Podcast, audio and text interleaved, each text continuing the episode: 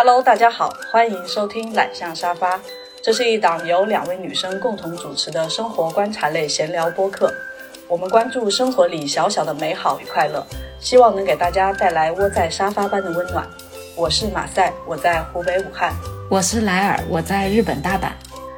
我是一个最近被微博 SVIP 绑架的人；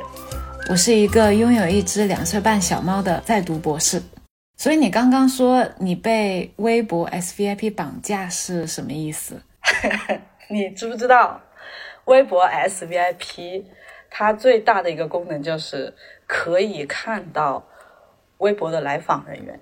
这个就很妙。就刚刚开始大家公布这个，就是微博公布这个功能的时候，大家都在担心，就觉得完了，以后我没有办法视奸别人了，因为如果对方是 SVIP 的话。他就可以看到你的来访记录。对啊，就是对于我来说，这可能就是我一定不会打开这个功能的一个原因。但是你，但是你有开通这个 SVIP，你当时的初衷是为了看到 谁谁去 访问过你的主页吗？对，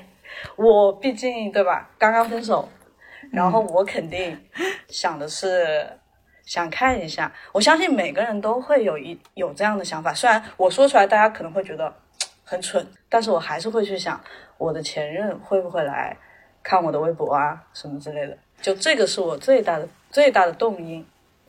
然后我就在这个巨大的动力下，我就去斥巨资十五元开通了这个 SVIP。所以十五元是十五元是一一每个月啊，巨资每个月还是折扣折扣后的折，就是它有个新人折扣，然后十五元。然后我开通了以后，我就发现有很多你意想不到的人会来看你。首先是什么人？首先我这边第一类人就全部都是 T，因为我自己本身也是嘛。然后我就发会发现有很多同类会来看我，他们都没有关注我，嗯，但是会来会来看我，就各种各样的，就好像他们可能觉得我们是超市同一个货架上的物品，就我会有这种感觉。他们来看我的时候，但我也很。很很感谢他们，就肯定是我身上有一些他们觉得的可取之处，或者是不可取之处，让他们来看我。对啊，因为因为我觉得你刚才说他们没有关注你，但是依然记得你的微博名，对吧？对对，就这一点，我觉得很神奇，我觉得很神奇，因为我不我不认识他们，你要感到开心，我感到开心。对，OK。然后第二个就是喜欢我前任的人，就并不是喜欢我的人，嗯，而是。喜欢我前任的人，甚至是喜欢，就是我已经分手了五六七八年的人，就喜欢他们的人来看我，我是意想不到的。我会觉得，我都和那个人分手那么久了，他们为什么还来看我？我都会有点怀疑，他们是喜欢我还是在喜欢我那个前任？可能刚开始是抱着取经的态度，后面慢慢就被你的微博所吸引，会不会是这样子？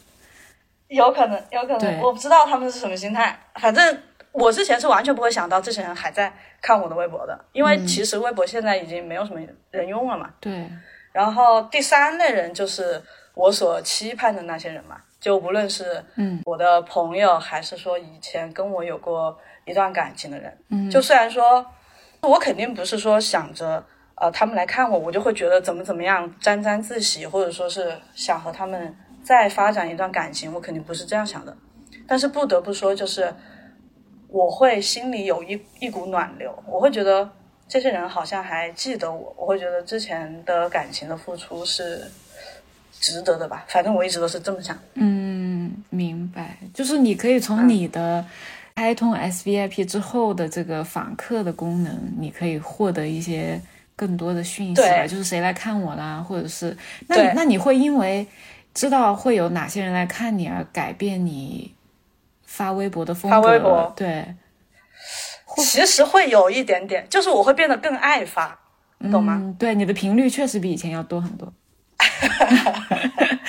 对，但是我会，我并不是为了前两类人，我可能还是为了第三类人。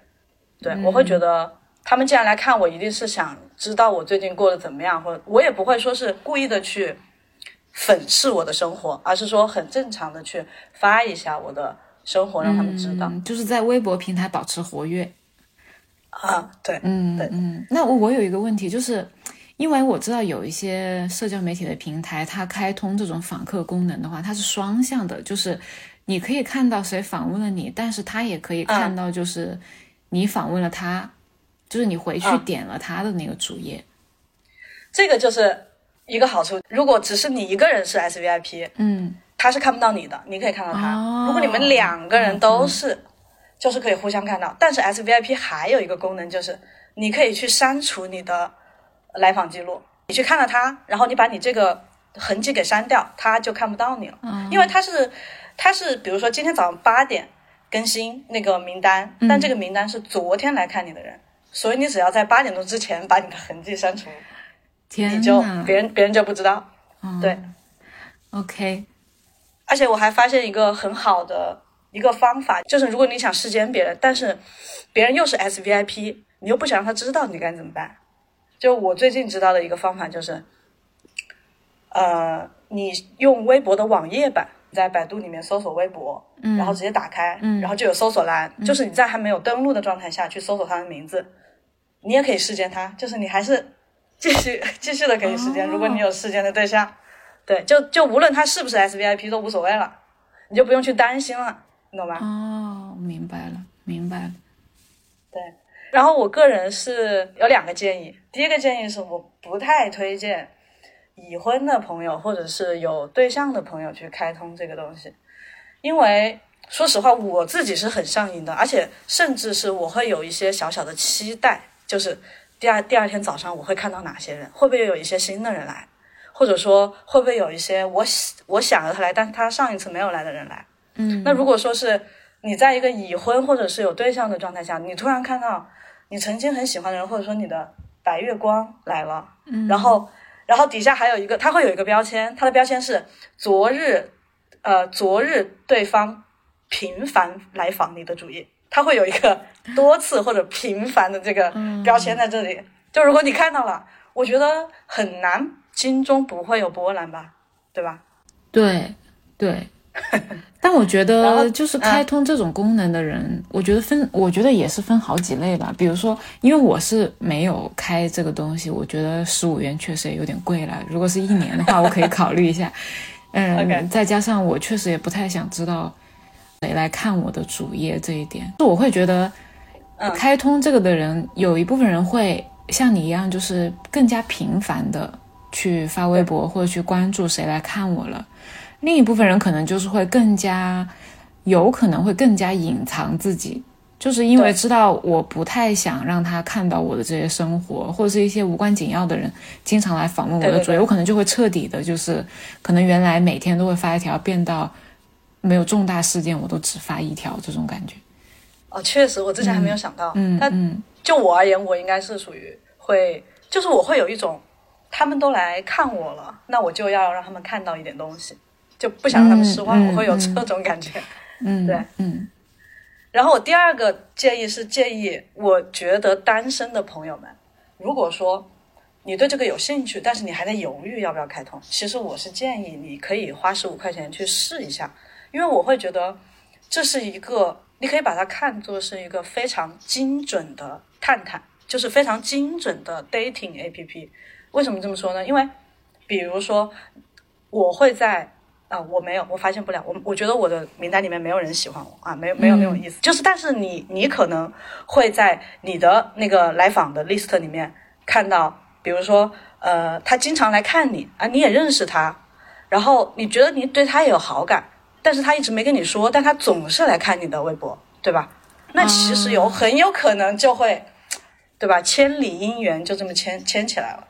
哦，对不对？因为很多人是羞于表达的，对吧？他可能是你曾经的同学，但是是你隔壁班的或者怎么样，但他经常来看你，你不知道，也没有关注你。这个我会觉得比起 dating A P P 会更精准，而且说两个人之间其实是有联系的，而不是说像在茫茫人海中去找一个人的那种感觉。嗯，对吧？嗯，说不定会有意外的收获。可是，可是我有一个问题，你比如说像我是非常纯正的 I 人，对吧？我之前有用一个社交平台，就是领英嘛，现在国内已经已经没有了。呃，就是领英这个平台，它开通了，就是对方如果开通了这个可以看到访客记录的话，它是会有一个很明显的标识。那我在搜索这个人的时候，比如说我想看他最近在哪里就职，或者是他的职业背景，我想要点进去之前，我看到他的这个。呃，所谓的 VIP 的这个标识，我可能就不会再点进去了，因为我不想让他知道我来看过。嗯嗯，我我刚说了，你可以用网页版看，就不会有啦，他就不知道了呀。嗯嗯，那也是的，对吧？嗯，对。但是我觉得大部分人应该不会，因为我觉得好像很多人现在使用这种社交媒体还是社交平台，还是用手机比较比较方比较多，因为比较方便嘛。对你手机也可以啊，就是你用手机的浏览器打开天呐，网页那需要很大的动力，就是这是一个很麻烦的事情，对吧？对，还有一个我没有讲，微博它现在有三个 VIP 吗？之前我跟我朋友说我开了 SVIP 的时候，他说那我分不清楚，嗯，分不清楚你是哪个 VIP，因为他我这个是第二档的 VIP，如果对方开的只是第一档，他其实是没有这个功能的。那如何去分辨？就是第一档的那个。它会在你的昵称旁边，就是每个 VIP，它在你的昵称旁边都是有一个小皇冠的。嗯，它如果它的小皇冠只是黄色的，那它就是没有这个功能的。你可以放心大胆的去看它。那如果说它的皇冠是黄色，镶嵌着深色、黑色或者是朱红色，我分不清楚那是个什么颜色。对，那就反正看起来贵一点，哎，看起来贵气一点的那种。就是他可以看到你的来访记录，嗯，就其实我觉得微博做的这个标识不是特别的明显，有时候我其实会想，我这些来访记录的人，他们其实有些人是不想让我知道的，但只不过说他们还不知道这个功能，或者说不知道没看出来我开通了嗯 VIP，嗯，所以他们就还在看，但是我从我这边，我的感受还是蛮快乐的，无论说这些人是怀着好意，或者是并不是好意来看我，我都会觉得。蛮有意思的，嗯嗯，你最近还用微博吗？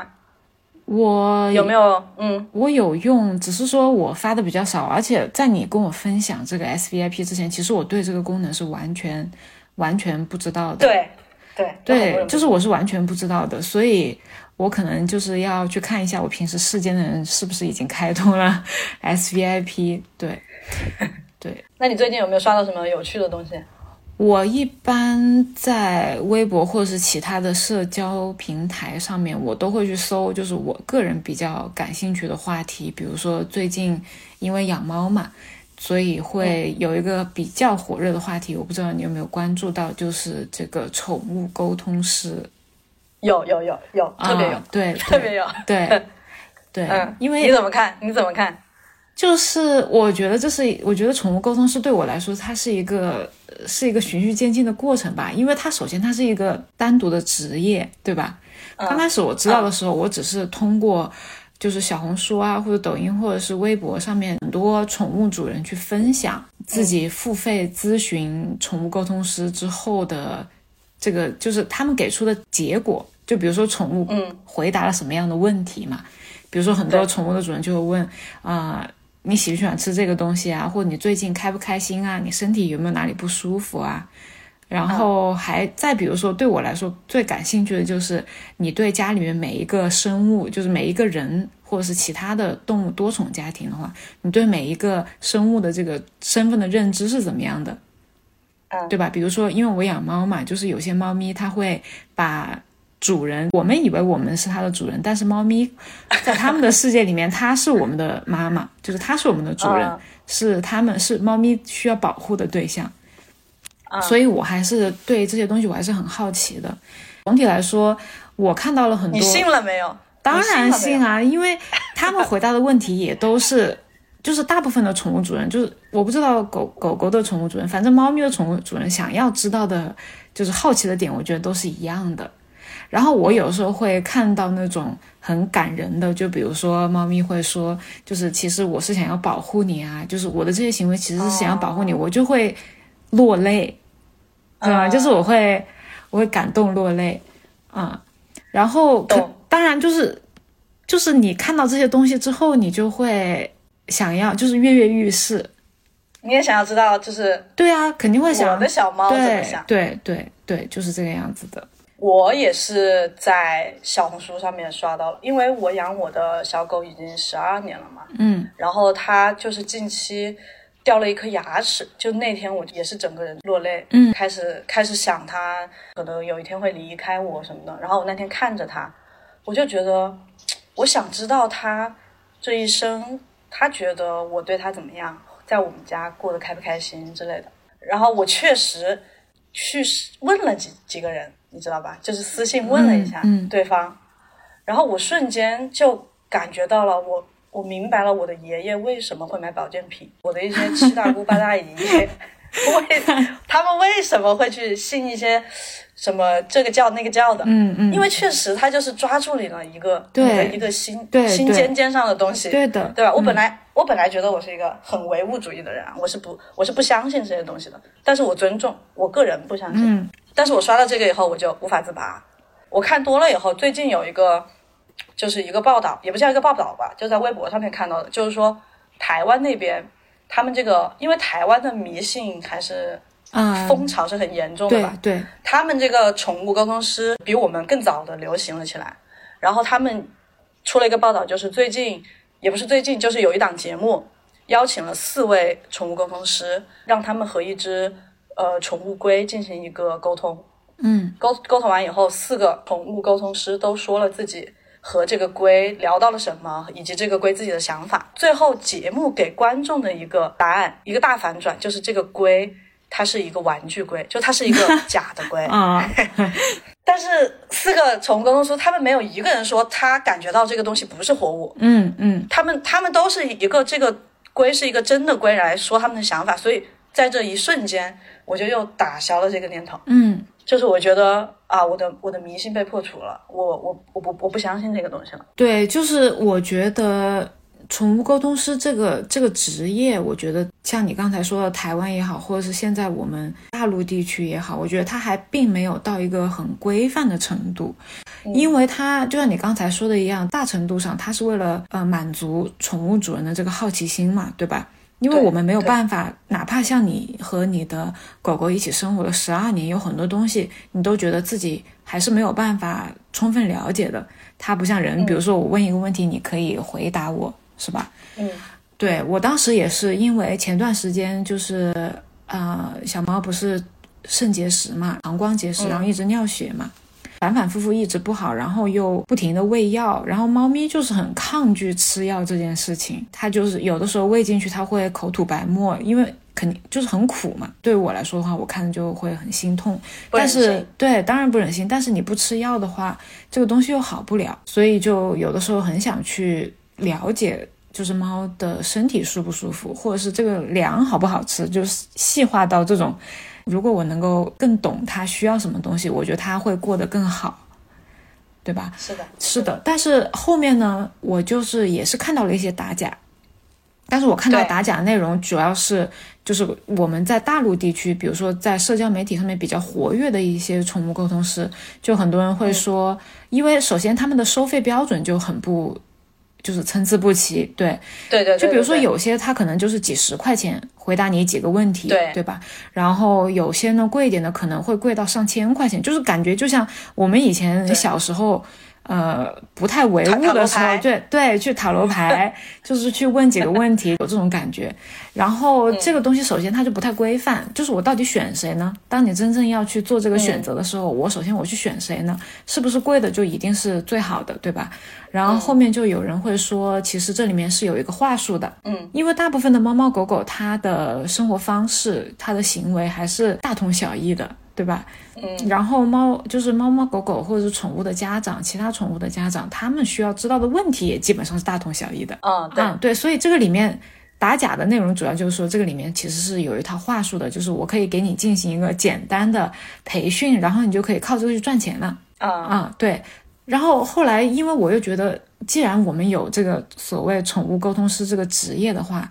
它一定也是有一定的这个根源可以去追溯的，它不可能是凭空冒出来的嘛？对吧？嗯，然后后面我就去搜索了更多，之后我就发现，其实在美国那边，宠物沟通师其实本身就是一个非常，它是一个执政的职业，就是你需要，就是他那边是有是有一个证书，对对对，就像一样的东西，对，就像心理咨询师或者是律师，我们需要去考一个这个考一个证，啊，对，然后才能上岗。而且他们就是他们好像应该是叫宠物疗愈师吧，他主要的任务其实是去服务一些生病的，比如说有一些情绪上问题、抑郁症的宠物，就是他会是在宠物医院来提供的。就像你可以把它简单的理解成为宠物界的心理医生吧。哦，嗯嗯嗯，啊，这个听起来更合理一点，而且你是可以立马，就不说立马吧，至少是可以看到成效的。就比如说一个小猫，它很抑郁，但是去治疗了以后，它没有那么抑郁了，这个你是可以看到的。对，它的那个主要目的还是起到了一个就是治疗的作用啊，不像我们这个就是像很多我们现在看到的宠物沟通师，他说解释自己是怎么知道的，他会说自己是通灵，悟到的，对，就是对，通灵，就是你发一张照片给他，然后他就可以知道这些东西，这个是很很玄学的东西，就就像我们刚才我很难相信这个东西，对我真的很难相信对。说明说明我们还是比较唯物的，对吧？还没有那么的冲动。所以除了我们自己的宠物之外，你有关注其他的动物吗？我最近倒是对一些动物还是蛮，就是你说说，对，就是我会我的社交平台上面啊，就是会大量的出现熊猫和卡皮巴拉这两种。什什么是卡皮巴拉？卡皮巴拉是什么玩意儿？卡皮巴拉就是卡皮巴拉听起来很像巴拉巴拉巴拉巴拉 小魔仙里面的东西。对，但是它它的对它的名字就是叫卡皮巴拉。然后我最开始知道它是，呃，我不知道你有没有看过那个照片，就是卡皮巴拉泡温泉，在日本好啊，就是长得像一个肥肥的，嗯、对，就是地鼠，巨型的地鼠巨型的鼠吧，它跟有一些很萌的鼠很像，但是它很大只，对。然后他的行为很缓慢，啊、对。然后我最开始是被他就是卡皮巴拉冬天在温泉池里面泡温泉，然后头上会顶一个柚子的照片吸引，顶顶一个柚子皮还是柚子？有柚子皮也有柚子，它可以顶一个柚子，对，因为它是就是它很大只，它的头也很大，对，它的头很大，然后它眼睛又很小，然后昨天我还发现，就是因为这个动物很很火嘛，各大品牌都会出跟它的联名，也也不叫联名吧，就是用它来做一些商品嗯，啊，比如说那个什么 Jellycat，对吧？就是啊什么火它就做什么的这个这个牌子，然后还有星巴克也出了，我看到国内的星巴克有做卡皮巴拉的马克杯，还蛮可爱的，而且断货。这么火吗？这个东西是在全世界在火，我不知道，还是只是在日本在火？呃，至少我觉得日本和中国都是火的，而且而且后面我就去，对，后面我就去看我的相册，我就发现其实我偶然的一次动物园游览，其实有拍到卡皮巴拉，但是当时我还不知道它本人就叫卡皮巴拉，你当时觉得它是它是鼠？没有，我当时就是觉得它很很可爱，动作很慢，很很蠢的样子，所以我就把它它把它拍在我的相册里面。我其实我对我在日本的时候，因为大半部分时间还是就是独处在家嘛，然后因为我第一个在日本住的房子对面就刚好是一个比较小型的动物园，啊，对，然后我就日本动物园，嗯，日本动物园会和国内的很不一样吗？这个我也不太好说，因为其实日本动物园的数量还是蛮多的。就是我感觉上，在我生活过的这几个城市，比如说东京、大阪和神户，都是有动物园的。然后我去的是一个比较小型的动物园。当时刚到日本的时候，我住在神户嘛，然后就是去了非常方便，过一条马路我就到那个动物园去看一看。然后那只那个动物园里面其实也是以前也是有熊猫的，只不过里面就是它的生意不是很好，所以人很少。就养不起熊猫，呃，是这样吗？应该我觉得是这样，因为我觉得养熊猫的话，对动物园的对是昂贵的，对对对，对对对应该是我感觉应该是最昂贵的吧，可能是最昂贵的之一。对，因为它还要从国内租借啊，对不对？嗯，对。然后它还有期限嘛，那它会比国内的就是开放一点嘛，就是和人之间的那种亲近的感觉。嗯，不会不会，啊，嗯，就是差不多的，就很像以前就是武汉以前的那个老动物园那样，甚至比那个里面的动物还要少。那和我想的不一样，我以为是说国外的动物园会设计的更亲近自然一点。嗯，我觉得还是还是要分哪一间吧，因为我觉得我印象当中。日本比较火的动物园还是应该是在东京的动物园，就是以前熊猫呃香香住的那个动物园，你有没有刷到过？嗯，就是他现在因为熊猫香香已经回国了嘛，然后他回国的时候，日本的爱熊猫的老百姓会凌晨去动物园送它，哇啊，然后就是会哭。日本就是香香回国之前，其实日本的新闻媒体就已经有造势说，就是香香要从日本回中国了，然后他们就有很多呃活动，或者是出了很多的这个香香的周边。香香还有一批日本的死忠粉丝。我最近听说，因为香香回到四川之后，又开始重新被展出了嘛，嗯，有很多日本游客就是组团专门为香香去。那个动物园打卡，就是熊猫园去打卡去看它。哇，对，就是非常狂热和专一的粉丝。你说到这个，我前几天还去了那个武汉的动物园，就是嗯，武汉动物园。其实我跟它很有感情，我很小的时候就去过，然后在我的记忆里，应该是直到现在才进行了一次很大很大的翻修，之前可能就是小修小补。嗯。上个月的时候，他开园，然后迎第一波的客人。我知道那个时候应该是很多很多人的嘛，我就没去。嗯，然后我是上个星期去的，没想到还是非常的人多，就多到什么程度？多到我整个人在排队进场的时候。是被挤进去的，就是没有人捡我的票，就让我觉得有一种比迪士尼还火的那种感觉。那你是有在，比如说有些人，比如说我知道很多像成都的那个，就是那个熊猫基地的话，很多人就是六七点钟就去排队了。你是很早去？我没有，我没有，就是我我就是一个懒人，我想避开所有的高峰，我选择大概是一个下午三两三点的时候去，我就觉得大家应该都看完了。嗯。我以为大家都看完了，但是我走到门口的时候，他那个棚子还在排那个，就是排蛇形的队，然后我整个人是被挤进去的，没有人，没有人看我的票，就约等于我应该是一个免费参观的一个感觉。对，所以进到园内，进到园内之后也没有人再查票了，没有，没有人查票，我也没有办法，就是冲回人流走到那个检票员旁边去，没有办法，就是被推进去了，被推进去了，对，被推进去了。对，就武汉动物园送了我一份大礼的这种感觉。嗯，但实际上你买了票，只是没有被检票。啊，只是没有被检票。对，嗯，虽然说不肯定是不能和广州的长隆比的，嗯嗯嗯，但是武汉的动物园它的票价毕竟只有四十块钱，它的里面的观光车有整个园的观光车也只要十块钱，就是说五十块钱你可以玩一天的那种感觉。嗯，我觉得还是很不错的，而且它以前的。那个环境就是水泥的笼子加铁栏杆嘛，基本上是这样的。对，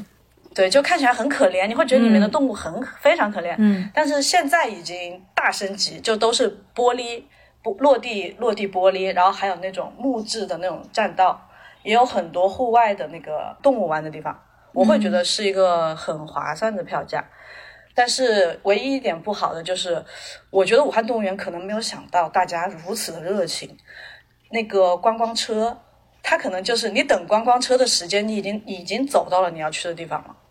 就是它那个接待能力还是不太行，他可能要等个三十分钟才会来第二辆车，然后每个车上面大概只能坐二十个人，所以我就没有买那个观光车的票。但其实走下来，我觉得是不累的，因为我对动物充满了热情，我就是很开心在里面。嗯，可是这种人多的环境，你当时去的时候会有很多就是带孩子的家庭去吗？非常多，非常多。就是我看熊猫的时候，因为我对熊猫其实还好，我后来才知道熊猫原来这么这么火嘛。对。就是我看熊猫的时候，前面大概我觉得有六排人，嗯，而且大家都是挤在一起的。我唯一用，因为我很喜欢大象，所以我只有在看大象的时候，我是用尽了浑身的力气去挤到那个玻璃玻璃面前的。我挤完回来以后，我觉得。我的生命已经耗尽，就这种感觉，就是已经已经耗电量电量就是没有了，就这种感觉。嗯，嗯，可是我我我其实我在因为武汉的那个新的动物园，就是我当时我知道它会新开园的时候，我我是通过我也是通过熊猫知道的。我看到他们后面就是有安排，因为我们国内的各大省市的熊猫基本上都是从四川，呃，相当于让熊猫出差吧，就是到各个地方去出差了嘛，也是签了几年几年的合约这个样子。然后我当时就是有关注到。呃，有两只熊猫会被送到武汉动物园，对，然后因为武汉动物园之前有一段有一个黑历史，就是养熊猫的黑历史，就是我们以前有什么？对，就是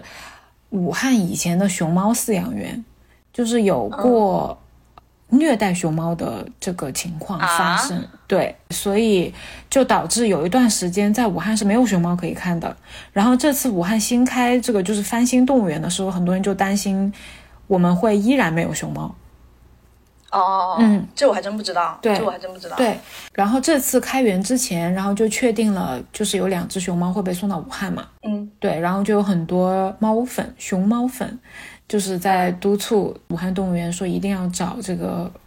合格的，对，就是靠谱的，然后有爱心的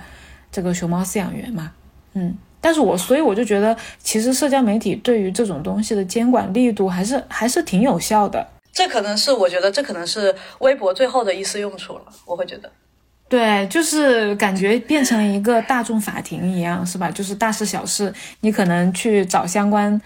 嗯，是吧？没有那么有用，但是当你把它发到这个互联网上，用大众的这个力量，就可以用口水去淹没一些东西吧。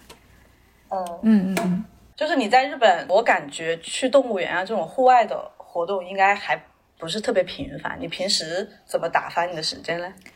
其实我还是嗯很宅的，就是我也是，就我真的是纯纯的 I 人，大部分的时间我都是独处在家。就是和我的猫一起，然后普通的空闲时间，因为本身读博士这件事情，它就已经占据了你生活中的大部分时间了嘛。嗯，然后空闲时间的话，我一般就是还是看看电视剧啊。最近看了什么？最近好东西，我觉得最有印象、最深刻或者是最值得推荐的，应该是那个台湾，就是也是 Netflix 出的台台剧，叫《此时此刻》。啊。嗯，我也看了。对，你你说说。嗯啊，你也看了。OK，就是嗯，因为此时此刻，它每一集之间不是它虽然单独看起来，你每一集之间其实都是一个独立的故事嘛。就是如果想看的话，你从任意一集切进去都 OK 的。但是它其实他这些每一集里面的人物都是互相有一点串联的。就是在比如说在第一集里面的 A，他可能会在第八集里面又以同样的身份出现。嗯嗯，对。然后如果要我说值得分享的话，我觉得第一集对我的印象是最深刻的，因为第一集你知道，就是他第一集讲的是，嗯，电视台去拍一个恋综，就是第一集是那个王静和朱宣阳演的那个吧？对对，然后林心如，嗯。嗯，就是林心如是新闻主播来播报这个这个节目嘛？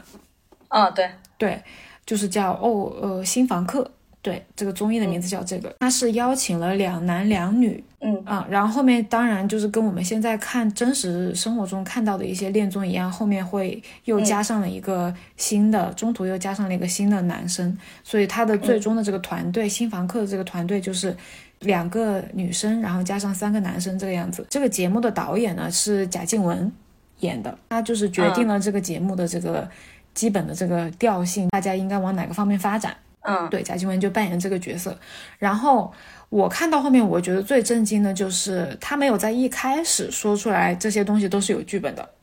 他是在这个电视剧大概进行到这一集大概进行到一半的时候，表明出来，就是我们看到的很。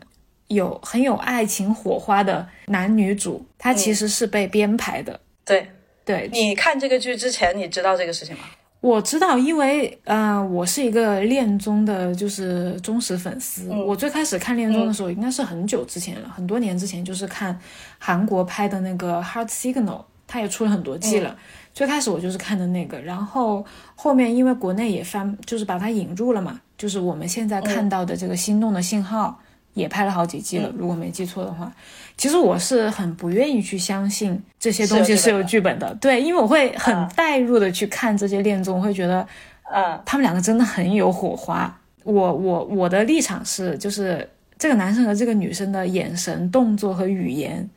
就是不经意间的这种表达，然后再加上节目组的这些剪辑，对吧？你会觉得他们两个真的有火花。嗯，对我只能说，呃，大家的演技很好。嗯，我只能这么说，因为据我的了解，我有一些朋友是，甚至是参加过这这个这种节目的。嗯。他有过小小的透露，是就是没有大家看的那么真，就是，但是他也不是像演，他也不是像演电视剧一样，就是每一句台词都有吧？他也是应该这个不是，他会给你一个方向，或者是告诉你你的你的高光点，或者是你的矛盾点应该在哪里，你要往这个方向去走。嗯嗯嗯，那中途就是你自己发挥了，但是他们要一个结要一个那个结果，就比如说呃。就比如说，他可能会说，你第二天的时候需要对男二开始产生好感，这种。嗯，对，这个其实你说的这个点，就是我最，反倒是我觉得最打破我喜欢看恋综的一个点，就是因为我觉得最起码，就是最起码我可以先展示我对谁有好感，然后节目组再来告诉我怎么放大或怎么表现这个好感。嗯，这个到这一步我是 OK 可以接受，但是在此时此刻的第一集里面，他就是完全把本身两个没有火花的人编排成有火花的样子，就是是我记得里面有一个细节是这个样子，就是到最后一集，应该是他们拍这个恋综的最后一集，然后这个女生呢就对着这个被编被安排好的这个男生说了一段话，但是这段话她其实是想对。男三另一个男生说，对对，是想对他真的喜欢的那个男生说的，对，就是我会觉得，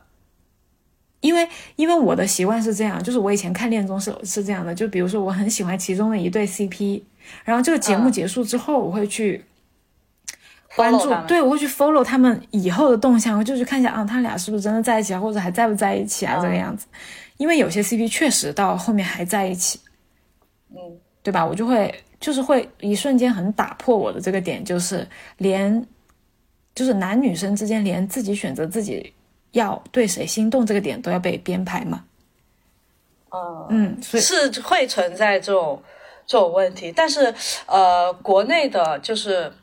我会觉得他们应该先是首先对几个嘉宾进行一番了解，嗯，然后每个嘉宾他们会呃告诉导演组自己心仪的男生。就是他们会在这个基础上再去编排剧本，就是还是会有一定的尊重性。对啊，对啊，不会说像此时此刻里面的这个这么的硬塞，我会觉得不会这么硬塞。对，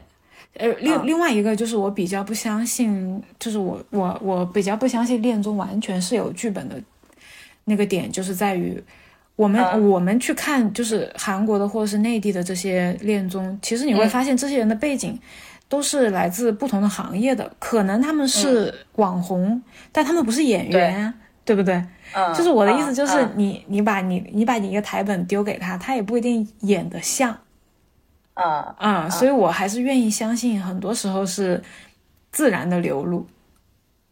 是是是，相信你相信的。对 我就是我就是不愿意去相信这个里面是有这么具，就是像此时此刻里面这么具体的台本吧。嗯嗯。然后我看的是，呃，我是挑的专门挑的三集看的，因为当时这个剧它宣发的时候，他就说是，呃，比较类似于当年那个美剧《摩登爱情》嘛。因为我当时是非常喜欢那个剧的，我觉得也可以推荐给大家。我觉得那个非常好看，应该豆瓣是在九分左右的，嗯，我记忆中。然后我就看他们的宣发，他们也是重点推荐的，观众看了以后重点推荐的三集。第一个就是。小 S 和吴康仁他们演的那个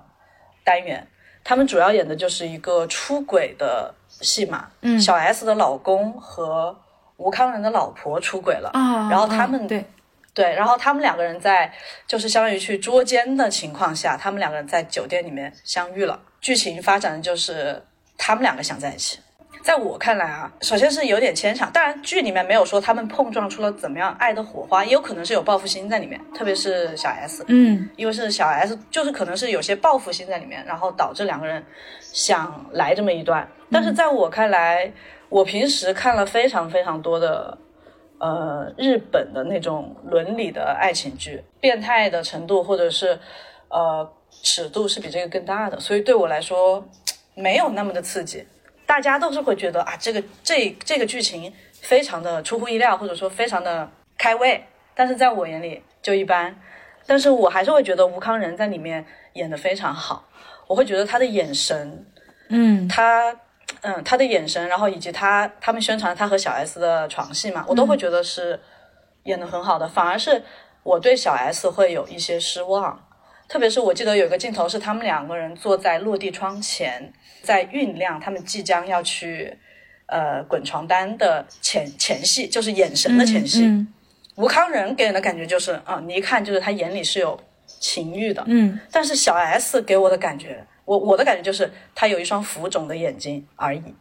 我觉得我也有看这一集，我觉得小 S 的演技在这一集里面就显得很很浮于表面。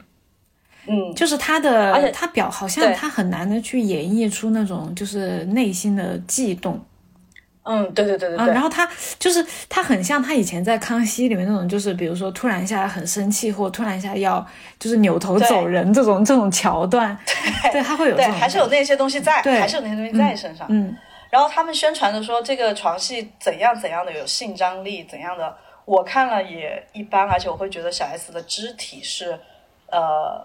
有种摆拍的感觉，对，有种摆拍的感觉，甚至是对。但是吴康仁很有啊，我觉得作为女性啊，吴康仁是有的，确实吴康。所以这一次，呃，金马奖他们不就是他拿了影帝吗？我会觉得大家应该都是很心服口服的。嗯嗯。然后第二集我看的就是，呃，应该是这部剧的第十集，是贾静雯和台湾的新晋小生曾静华演的一个年上年下恋。这是叫连上连下恋吗？是是姐姐姐姐弟恋，姐弟对姐弟恋。只不过他们的姐弟的年龄跨度有有点大，呃，有点大。但是贾静雯在里面的颜值依然是非常能打的。这一集我觉得，如果让我来推荐，我觉得颜值方面两个人都是非常的让人享受的。嗯，曾静华她演的也非常好，他的他确实是一个小奶狗的形象，唯一的缺点就是。这个剧情他安排的不是很好，贾静雯是他的上司，到了最后大家都已经在办公室里面，你在传他们这个恋情了。嗯，一开始铺垫的是这个小男生很喜欢她，就对她非常好，我就会觉得这个小男生到后面一定是一个很勇敢的男生，对吧？很愿意去承认自己这份感情的嗯一个角色。嗯，但是到后来却变成了贾静雯愿意在嗯同事面前承认这个感情，但这个。小男生他就支支吾吾不敢说，就是这个。但我跟你说，感情让我觉得很不连贯。这个就是我觉得这个是就是呃成熟女性的特点。我不知道是不是大家都会会这样，但是我觉得人在经历过就是年龄和其他的一些事情之后，会比这种比男性要更勇敢一点。所以你会觉得他不敢承认，你也是可以接受的。我可以接受啊，因为我觉得他有很多东西都怎么说呢？因为贾静雯她知道自己拥有的东西有哪些能力是坚不可摧的，就是失去这份工作对她来说也 OK。但是很多时候，男性在衡量这个取舍的时候，会比女性要更加的，我个人感觉就是会哦，有道理，有道理，就是更加权衡利弊一点。就是你再怎么想，就是我还年轻啊，然后。我可能想要保护我的一些名声啊，或者是我想要保护，想要保证我以后在这个行业内我还是有一定的发展啊，或者怎么样。再一个就是，如果说他真的勇敢的在别人面前也把这个感情表达出来之后，嗯，那他以后的这个人生，因为他人生还有很多未定嘛。我记得那一集里面是说他妈妈就是他爸妈刚跟他买了房子，然后他的事业也刚好起步，对吧？嗯嗯，对，就他有很多东西是可以失去的。那我他个人在权衡利弊的时候，他可能就觉得我现在没有那么有勇气去表达出来。你说的让我觉得又有点道理了，但是呃，我看的时候反正是我不太理解的，可能是跟我自己，我会带入自己，你知道吗？就是如果是我自己，那我就是百分之百的承认，我管他。对，因为你想要把你自己带入到带入到那个带入到那个曾庆华的那个角色里面，对吧？对。但是如果是我的话，如果我把我自己带入到那个贾静雯的角色里面，我就会觉得。贾静雯我是可以理解的，对，就她的嗯她的勇敢我是可以理解的，我主要是有点呃不理解那个小男生。总的来说，我觉得就是他也不成熟，然后也没有那么勇敢，因为他所有的勇敢都只表现在贾静雯一个人的面前嘛，对吧？但是他对于整个整个社会层面，就他的同事啊，或整个社会层面，他的父母啊，这些相亲对象啊，我觉得他没有做好准备。嗯，有道理，有道理。嗯，我理解了，我突然理解了。对。然后第三个我看的就是里面的一个拉拉单元，就是由林心如和林心蕾演的。这个是我怎么说，我最失望的一集。就其实这两个人卡斯都很大嘛，对吧？都是实力派的女演员，我会觉得应该嗯会有一个好的表现。但是实际上看下来啊，我会觉得她们两个人就是情同姐妹。闺蜜感太强，完全没有，嗯，完全没有两个女生爱的那种感觉。嗯，眼神上面、肢体语言，甚至是台词上，我都会觉得很缺乏，呃，应该有的表达。嗯，让我让让我很失望。反而是里面的两个小演员，就是演他们儿时，呃，不是儿时，初高中的时候。对对，就是刚开始那个情愫萌动的时期的那两个演员。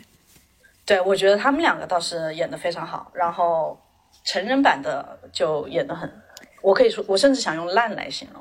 就演演的很烂。而且林心如在这个剧里面，她又是一个新闻女主播。我之前看的那个台剧《模仿犯》，她在里面也是一个新闻女主播。然后我的呃朋友说，她在《华灯初上》里面的角色。就是后期是一个妈妈桑，然后前期她也是演的一个新闻女主播，我就会觉得我我已经有点疲劳了，嗯，我甚至分不清楚我在看哪个剧了，你知道吗？我其实觉得她的形象都是没有改变的，可能特别是在我，嗯，她内心的职业追逐 就是想要扮演一个，我有这个怀疑，对我有怀疑。就他可能不想当演员，他其实内心最想当的是一个新闻女主播。但他演的真的很烂，就是他真的不像一个新闻女主播，从他的咬字还有他的仪态都很不像。但他有一个甜美的外形，我我们这样说他烂真的可以吗？不是说他烂，就是说他不适合，就是保护一下自己。就是他在演绎这个新闻主播的这个角色，我觉得他可以释怀一下。对，我也希望他，可以我也希望他释怀一下。对，释怀一下。然后还有一个我不理解的地方就是。我觉得很扯啊，因为我自己本身也是一个，对吧？性少数群体，嗯，我很代入。我看这种剧的时候，我饱含期待。但是我看到林熙蕾在林心如结完婚以后，然后丧夫了之后回来，然后两个人再在一起，我觉得这个太扯了，因为中间的时间跨度它不是两三年，它是从学生时代到这个人。结婚，呃，丧夫，可能我觉得应该有十年了吧。我觉得不止十年，我看起来就是可能不止十年，对，可能二十年吧。就十几岁到三十几岁这种跨度。对对对。然后林熙蕾竟然等了他二十年，我觉得那我们 T 是不是也太惨了？就是二十年要等这么一个人，而且主要是不是不能等，是林心如。他的这个角色在这个剧里面，并没有让人给到他值得这个人等二十年。嗯，我对这个东西最大的怀疑就是，我我也有觉得扯的点，但我觉得最扯的点应该是，嗯，我觉得一个人很难保证，就是不论你的性向如何，同性或者是你喜欢异性也好，你很难得去在二十年之后还对你。二十年之前 有爱慕的对象，还会产生那么浓厚的感情？太长了，这个时间段太长了。如果是两三年，我可以接受；十年我都可以接受，好吧？就是 二十年的话，让你人生经历过很多事情之后，我觉得这个事情真的有点扯。就是因为你人生中出现了各种各样的人，难道他们都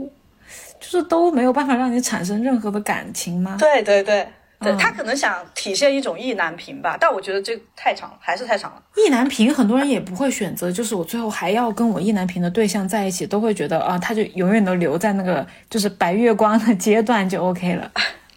对对对，对吧？嗯，那看来就是无论是拉拉还是侄女，都会觉得这个情节非常的扯，是吧？嗯，就是难以理解，因为他后面的感情，就像你刚才说的一样，就是他后面的感情好像也不是很浓烈。嗯，对。就是重逢的时候感觉也不太浓烈，那你们到底是因为什么要在一起？因为我觉得重逢的话，有些人再在一起可能是为了延续以前的感情，有些人可能就是单纯的觉得我们本来就应该在一起，嗯，所以我就必须得把这个感情就是进行下去。但是我觉得他们的演技，就我们单单从这个演技上来看的话，我觉得都不太像，嗯，对，都不太像。我突然想到一个类似的剧，呃，类似的。电影叫韩国的电影叫《致素汐》，你看过没？没有哎，我还没有看过。啊，金喜爱演的啊，金喜爱他讲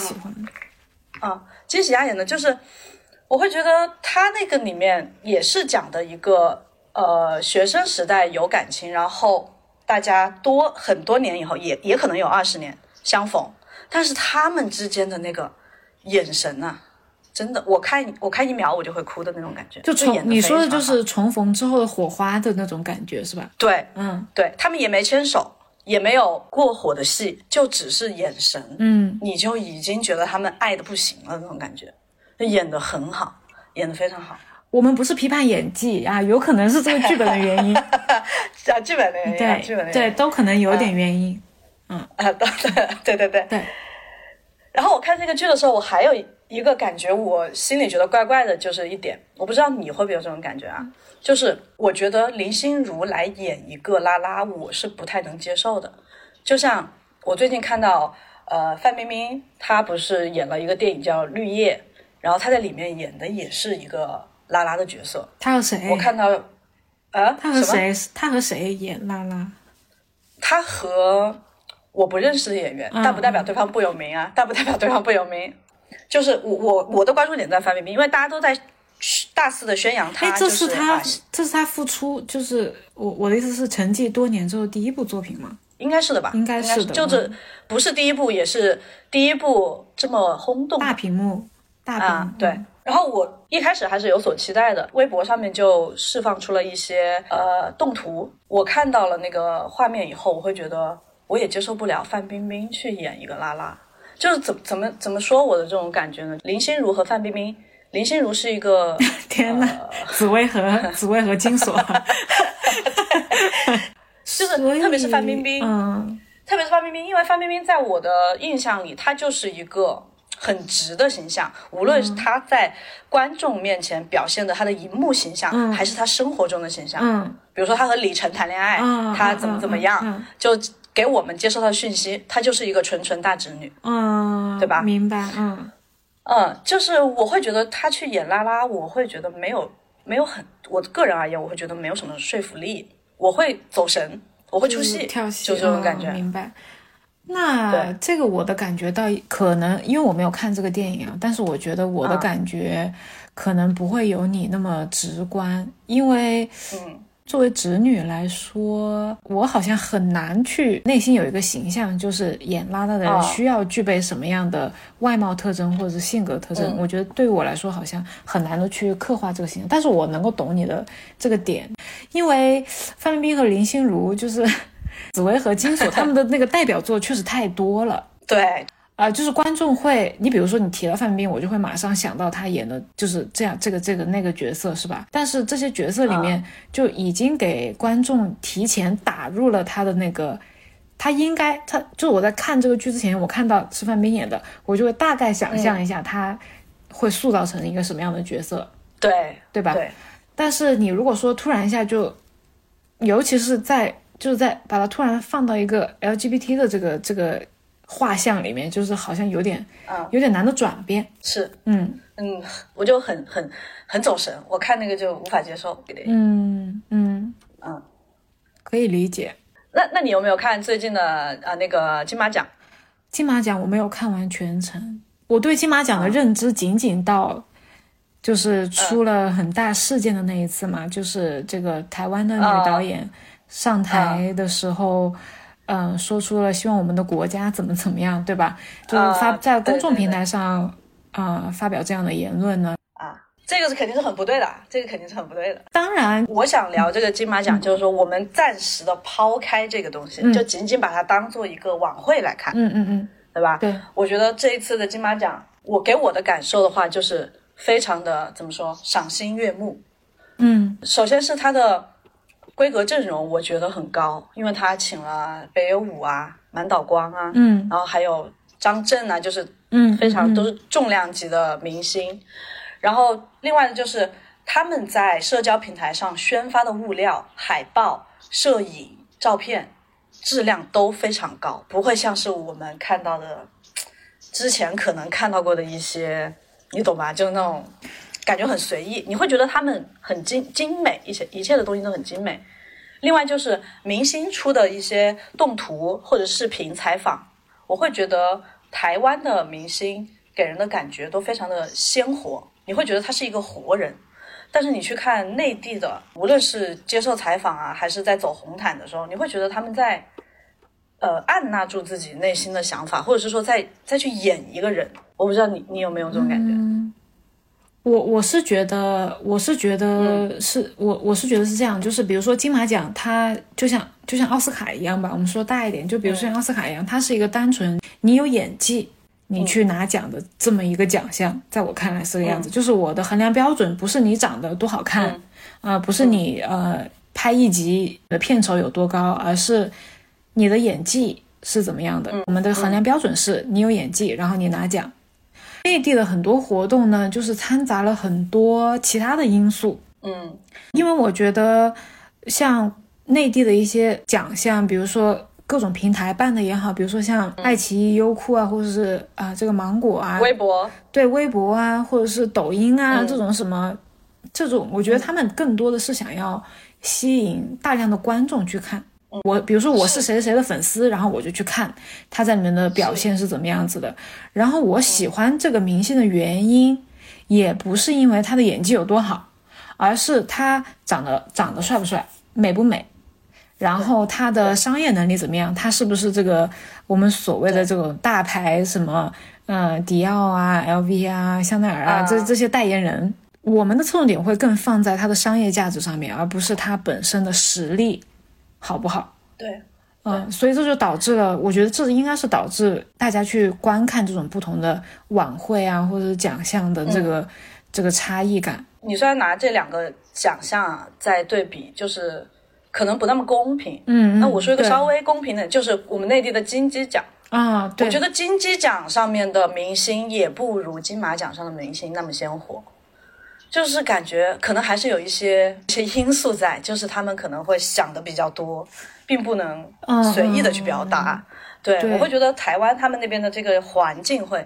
开放一点，他们明星都很敢讲，无论是综艺对吧？平时我们看的综艺，嗯，还是明星的采访，他们都会好很多。另外就是我今年最关注的这个影帝的角逐嘛，嗯，因为这五个影帝的候选人在我的视线中，他们都是。首先是我都认识的，不像我看其他的一些奖项，选个影帝，可能五个里面我只认得两个，嗯嗯，那我心里就没有办法去我自己去给他们打个分，我是没有办法的，嗯。但这五个五这这五个男演员我全部是认识的，而且他们全部都非常的在线，嗯，他们的代表作可能就是近期活跃在我们的眼前的，嗯嗯嗯嗯。嗯，所以我觉得非常的有意思，而且非常有含金量。给他们打分的这个过程中，我又反观了一下，就是我在想，我们内地能不能找出。林柏宏、许光汉、吴康仁、阮经天、王伯杰这样又有颜值、身材管理又好，然后又是三十到四十岁这种，呃，如日中天的这种年纪的男男演员，我觉得好像很难，我想不出来有哪些人。嗯，也是有的，但是就是非常实力派的也是有的，但是我觉得我们中间会还是有点断层。对，就是在就是别的不说，就说你刚才提到这个三十岁到四十岁这个年龄段，我觉得是有点断层的。就好像就我们这边就好像就是，你说拎也拎得出来，但是你要拎五个出来，五个你都觉得他们确实 可以同台竞技，确实可以同台竞技，确实是不分伯仲，像五匹马去争这个金马，我觉得啊，有点难，对，有点难，对对。然后我看金马奖的时候，呃，我发现就是这次的金马奖，我们内地是没有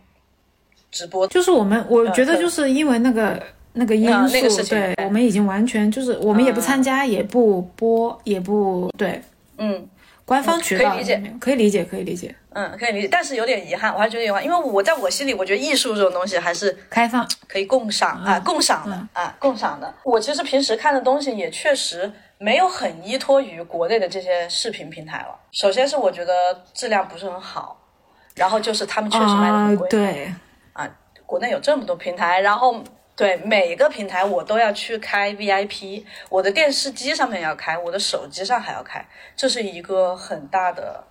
呃花费。所以今年我做的一个消费降级，就是把所有的视频 VIP 都取消订阅了。然后就我现在的感觉来看，我觉得我没有觉得我有很大的损失，我可看可不看。因为我在日本可能会相对来说比较自由一点，是吧？比如说我要搜什么的话，我可能会直接。就是谷歌，所以其实我觉得对我来说，视频平台的这些 VIP 这种订阅已经离我已经很远了。就几年之前我就没有，因为我觉得确实这个消费太高了。可能你单看一个，比如说你今天你想看这个剧，它是在芒果台播的，然后你就这个月你就得去开这个开这个会员。然后你就会发现，紧接着你又想同时看另外一个剧的时候，它又在优酷播，然后你就又又又得去花这个钱，对，然后再加上又得开一个，是我们刚刚提到的，比如说微博啊，或者其他的这个社交媒体的平台，这些东西零零总总加起来，可能一个月一两百块钱就没有了，不止。对，我跟你说，对，因为每个平台都有会员，真的，对吧？每个包括你像点外卖，都有会员。然后后来慢慢的就觉得。嗯呃，可能我觉得也是因为最近这个所谓的经济形势，或者是导致了大家都开始去思考，是不是有些钱可以不用花了，然后就产生了很多方面的，就是生活方方面面的这个消费降级。你呢？你有什么地方？当然有降级，我觉得在我身上我是非常明显，就是我会呃潜刚开始是潜移默化的进行一些消费降级，到后面我是。到现在这个阶段，我也是非常主观的，就是我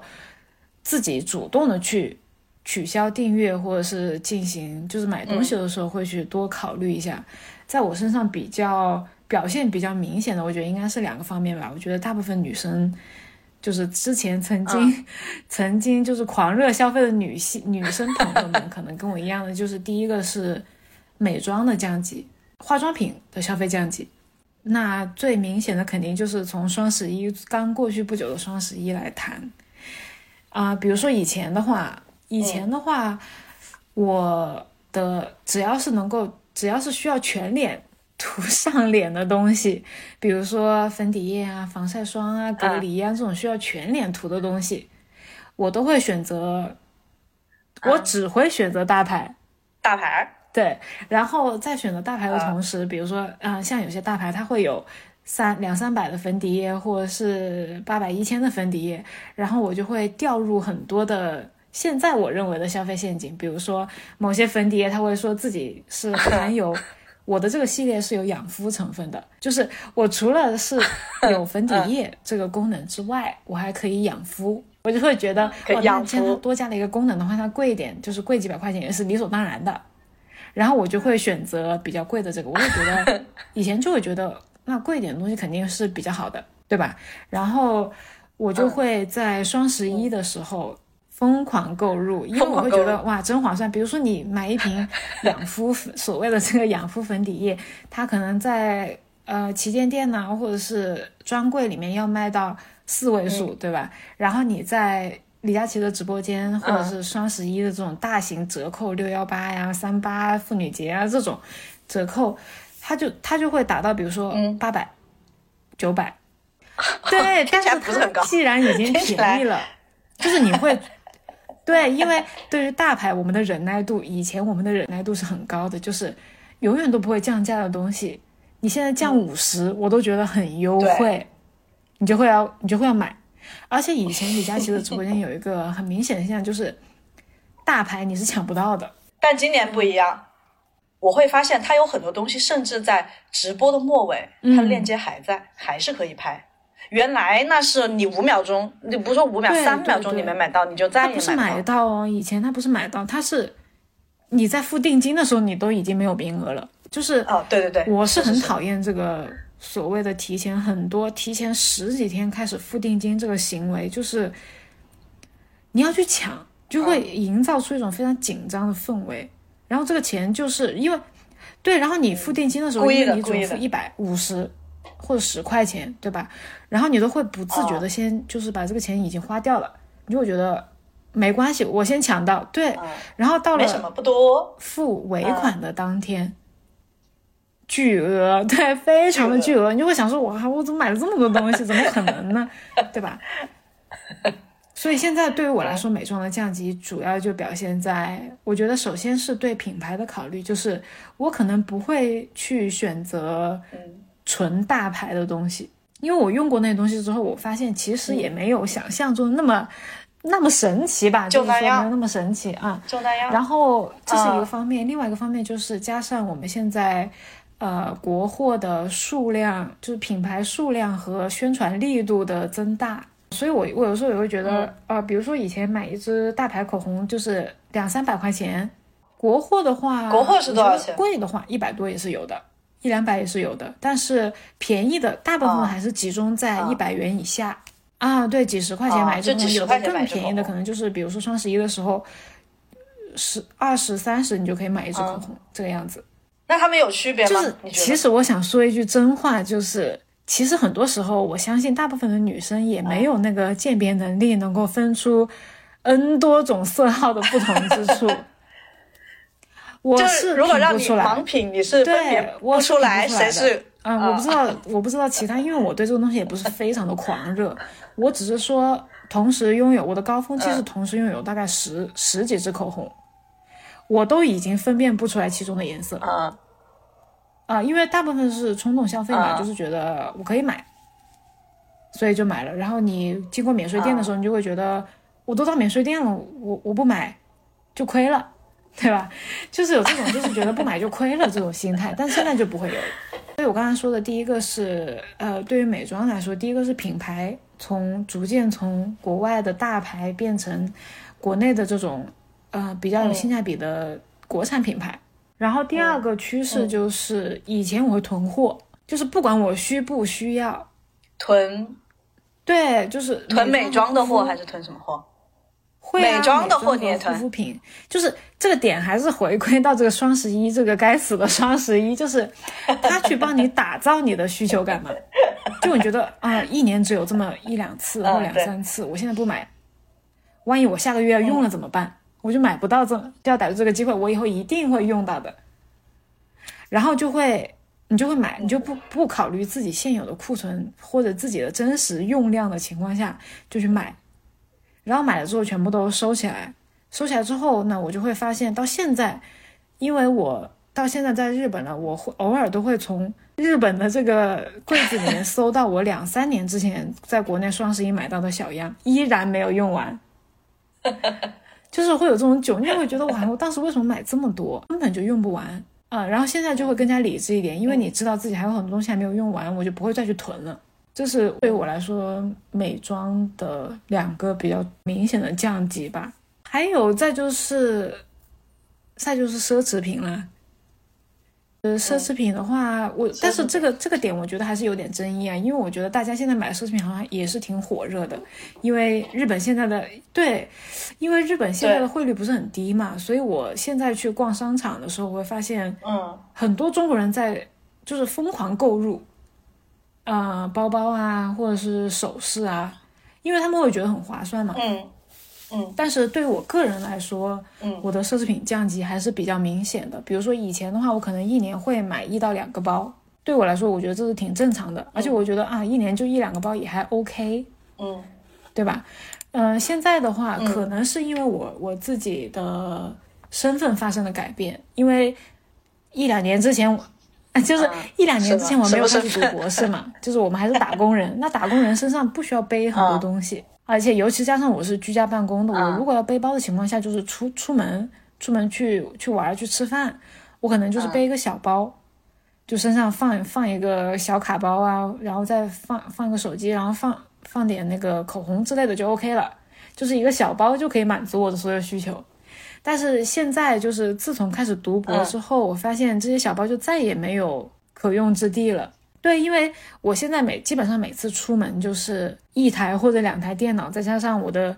笔呀、本子啊、书啊，就这些小包或者是大部分，其实大部分奢侈品包是满足不了这个需求的，因为奢侈品的包包的书包都很重，对，因为他们有的是用皮的嘛，嗯，对，对，然后它在功能性上来说也符合不了我的需求，就它里面的，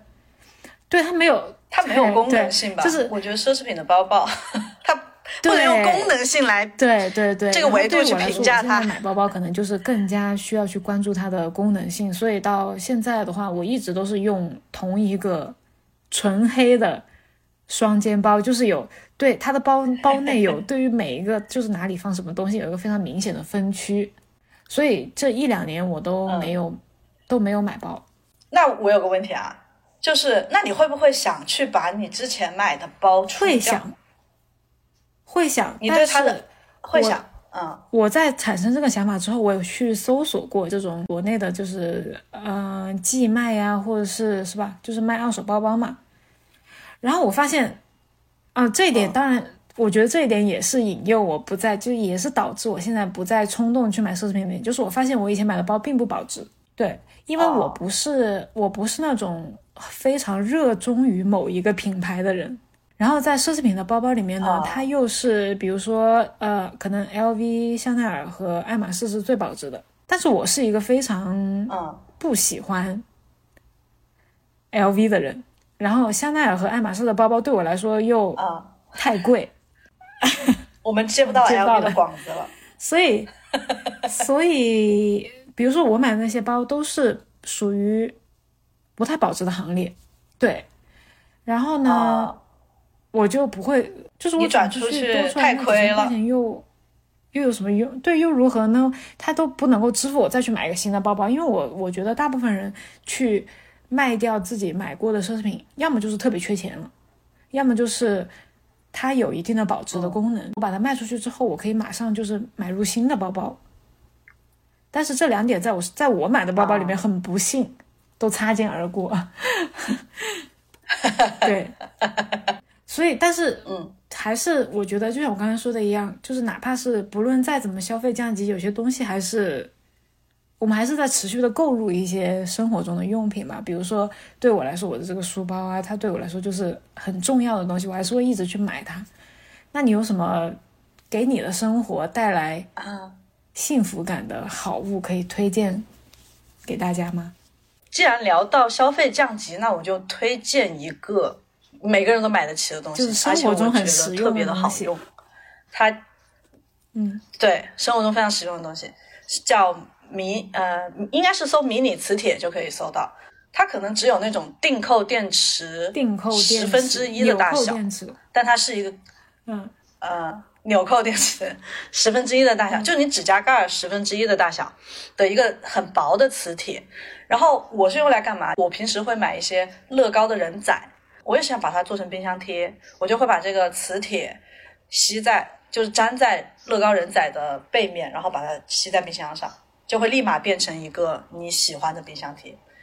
然后我平时还会买呃很多我喜欢的播客他们出的贴纸，但是我买回来我都舍不得贴，我舍不得撕掉背后的那个撕掉就再也不那个胶贴到别的地方。，对，然后嗯，对你就不能换位置了，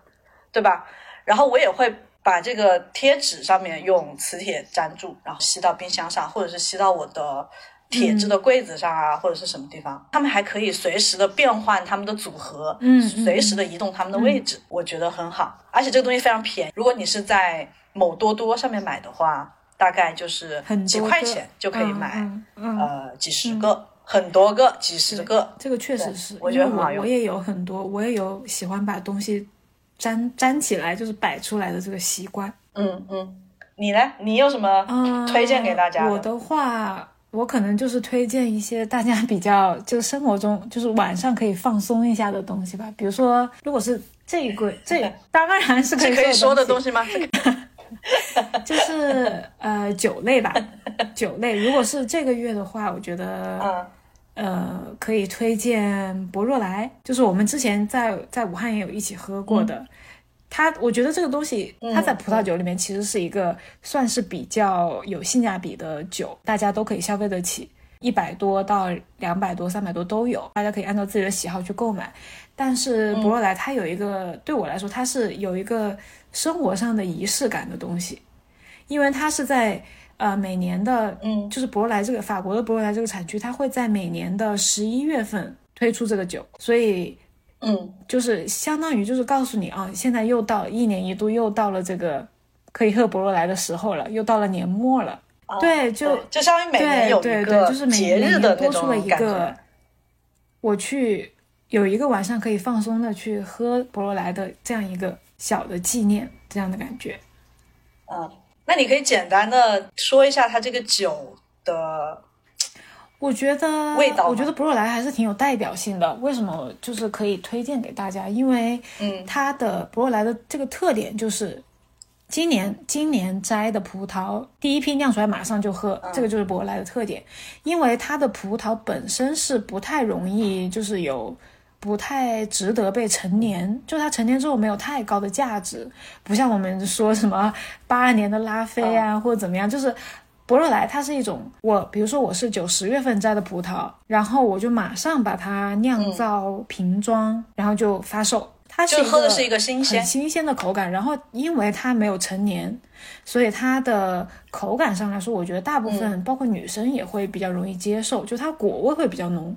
它不会像陈年的酒一样带有一些我们平时会喝到的那种潮湿的感觉啊，或者是有些人会喝到一些汽油的味道，就是那种。皮革啊，这种陈年的味道没有，它最主要表现的还是葡萄本身的味道，所以它的果味会很重，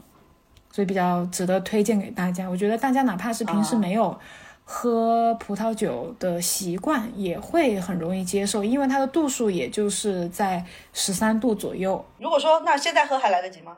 现在喝来得及啊，就是淘宝上面都可以搜到。OK。对，然后我觉得，然后我觉得这个瓶子也很有，也很有纪念意义，因为你就是慢慢累积嘛，每年都有一瓶，你今年开始喝，今年就有一瓶博罗莱二零二三，然后明年就二零二四，尤其它又是一个年末推出来的酒，到了十，对，到了十一月、十二月，大家都会有一点这种过节的氛围嘛，就是今年好好准备开始收尾了，我觉得还是很有仪式感。好的推荐，嗯，就到这里吧，那就到这里，希望大家能够喜欢我们。订阅我们的播客，多多和我们留言互动，每一条评论我们都会回复哦。再见，再见。